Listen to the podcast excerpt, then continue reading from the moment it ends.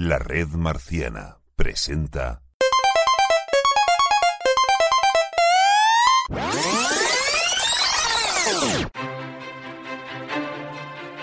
Comecocos Marciano. Hola y bienvenidos a este nuevo podcast llamado Comecocos Marciano. ¿Y de qué va a tratar este podcast? ¿De jugar como si no hubiera un mañana al Comecocos? ¿De pasarnos todas las pantallas del Comecoco?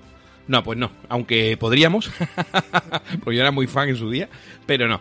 Aquí queremos ser el gimnasio de vuestra mente, tu personal training de tu cerebro. Sí, lo estoy diciendo bien, ya que nos proponemos un podcast interactivo donde os planteamos problemas, enigmas, puzzles, adivinanza para entrenar vuestro cerebro y mantenerlo en forma. Ya digo, vuestro personal training marciano. Eso sí, lo haremos uniendo dos de mis pasiones favoritas, que son la historia y las matemáticas. En cada problema intentaremos traer un contexto histórico, de dónde viene, cómo surgió, y así como poneros un problema. No todos los problemas van a ser de coger lápiz y papel matemático, muchos tendrán su truquito, otros serán lógica, adivinanza, va a haber un poco de todo, ¿no? Pero creo que vamos a pasar buenos momentos en él. Pero vamos, en este proyecto no voy a estar solo, ya que me acompañará un gran fan de estos problemas, ¿no? Que es el auténtico Diego Eble. Muy buena, Diego. Muy buenas, tío, ¿qué tal? Oye, muy buena idea has tenido porque cuando tienes que hacer un programa de historia te rodeas de David, que es un historiador de puta madre, para que te quede el programa mejor. Y cuando va de problemas lógicos o matemáticos, te rodeas de uno que es más bien cortito y así ya quedas tú bien porque yo nunca voy a saber nada, ¿vale? Yo soy súper fan, pero soy muy malo. No, hombre, no, yo sé que tú no eres tan malo. Y además, yo te, ya sabes que yo tenía la idea de hacer un programa de este tipo, un poco más complejo, todo hay que decirlo. Era un, un tema mucho más complicado. Y fue Gonzalo el que dijo, oye, y si te vamos por aquí, y digo, joder, pues más o menos la idea que yo estaba teniendo, pero más, mucho más sencilla, la verdad que sí. Y para eso están los más terror, ¿no? para sí, claro que sí, los overlords. Sí, sí, sí. Eso, los overlords. Eh, y bueno, yo creo que la verdad es que pinta muy bien. Vamos a ver qué, qué, qué, acogida tiene este nuevo programita, pero vaya, pinta estupendamente. Sí, además el planteamiento es que sea cortito y al pie, es decir, no enrollarnos mucho. Y las reglas serán muy sencillas. Vamos a dar un problema cada semana, pero no lo resolveremos, ¿vale? La resolución será la semana siguiente. Y el primer comentario que tengamos en iVoox con la respuesta correcta, esa persona se llevará un punto. Y iremos haciendo un ranking de los que más acierten. O sea que tenéis que escucharlo rápido. Y hombre, no seáis muy tramposillo e intentar resolverlo.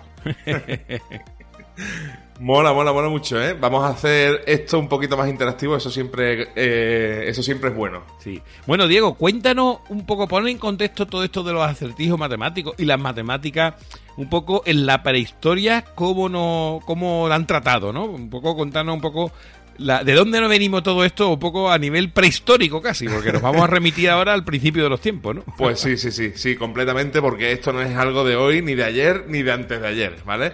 La humanidad es curiosa por naturaleza, ¿vale? Eso es así. Y desde siempre, pues hemos tenido un deseo irrefrenable por solventar problemas para conseguir hitos, para conseguir diversas cosas. De hecho, una de nuestras características como humanos es esa, ¿no?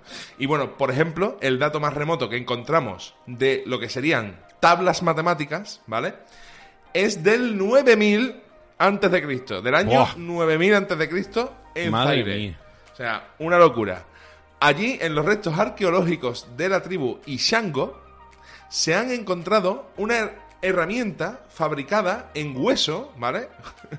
Con marcas separadas a modo de como de una regla, donde se muestran los dobles de los números 2, 3, 4 y 5, ¿vale? O sea, sus dobles. Sería el 4, el 6, el 8 y el 10. Sí, vendría, vendría el 2 con el 4, el 3 con el 6, el 4 con el 8 y el 5 con el 10. Eso es.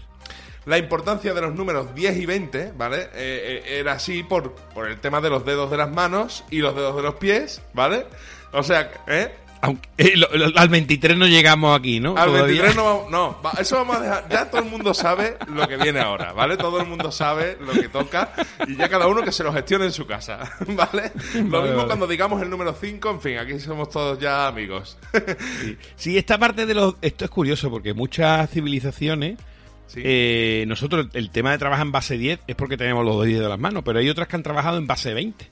Porque es Hostia. utilizando las manos, dedos de las manos y los, y los dedos de los pies, ¿no? Y trabajaban con base sí. 20, por ejemplo, ¿no? Como bueno. pasaría aquí, ¿no? Sí, sí. Claro, claro. Muy bueno, muy bueno. Bueno, pues fíjate que tenía también lo de los números 10 y 20, pero también tenía los números primos 5, 7, 11, 13, 17 y 19. Que son los números primos que hay antes del 20. Bueno, se faltarían el 2 y el 3, ¿no? Sí, pero vamos, lo que refleja es que tenían identificado ya números primos, que para Los números primos, sí, sí, sí, muy fuerte, ¿eh? que para mí es una auténtica locura. O sea, Vaya, vaya. Es que lo- los números primos, tú ves, esto es una de las cosas que tú lo dijiste. De hecho, hostia, me estoy acordando ahora. Tú dijiste esto en, en el mundial en el que yo te conocí. dijiste que eras súper fan de los números primos. Cuando Gonzalo te dijo, te preguntó aquello de ¿qué hay de extravagante en tu vida? Tal. Hablaste de los números primos. Si no recuerdo mal. Si Sí, no sí, recuerdo sí. mal. Ah, fíjate, ¿eh? Cómo, cómo el tiempo, ¿eh? Ah, eh, Vamos, me explota la cabeza. Pero bueno, seguimos. Los artefactos matemáticos con mayor antigüedad que han sido descubiertos hasta la fecha son en realidad anteriores a los manuscritos auténticos más antiguos que hemos encontrado. O sea, casi que, bueno, esto es lógico, ¿no? Que casi que empezaron a trabajar con números antes que con letras. Muy fuerte. Estos artefactos constituyen en un conjunto de tallas que tienen la forma de los llamados sólidos platónicos y se han fechado en 2700, el año 2700 antes de Cristo aproximadamente. Qué barbaridad. Una locura, sí, sí, sí. Sí, bueno, eh, eh, esto, digamos, para, explicar, los sólidos platónicos los describió Platón eh, sobre el año 500 o 400 antes de Cristo, algo así, pero ya hace dos, si 2700 antes de Cristo ya los usaban, ya tenían tallas con ellos formados, sí, sí, sí. Exacto, sí, sí, sí, muy fuerte. O sea, fíjate, se llaman sólidos platónicos y se inventaron, bueno, se, se descubrieron Bueno. antes bastante de Platón, pero bueno, sí, sí, sí. Eh, no, porque a partir de Platón ya le pusieron ese nombre. Le pusieron- Antes se- claro, claro. Claro, antes se conocían como una figura geométrica. ¿Te está gustando este episodio? Hazte fan desde el botón Apoyar del podcast de Nivos. Elige tu aportación y podrás escuchar este y el resto de sus episodios extra. Además, ayudarás a su productor a seguir creando contenido con la misma pasión y dedicación.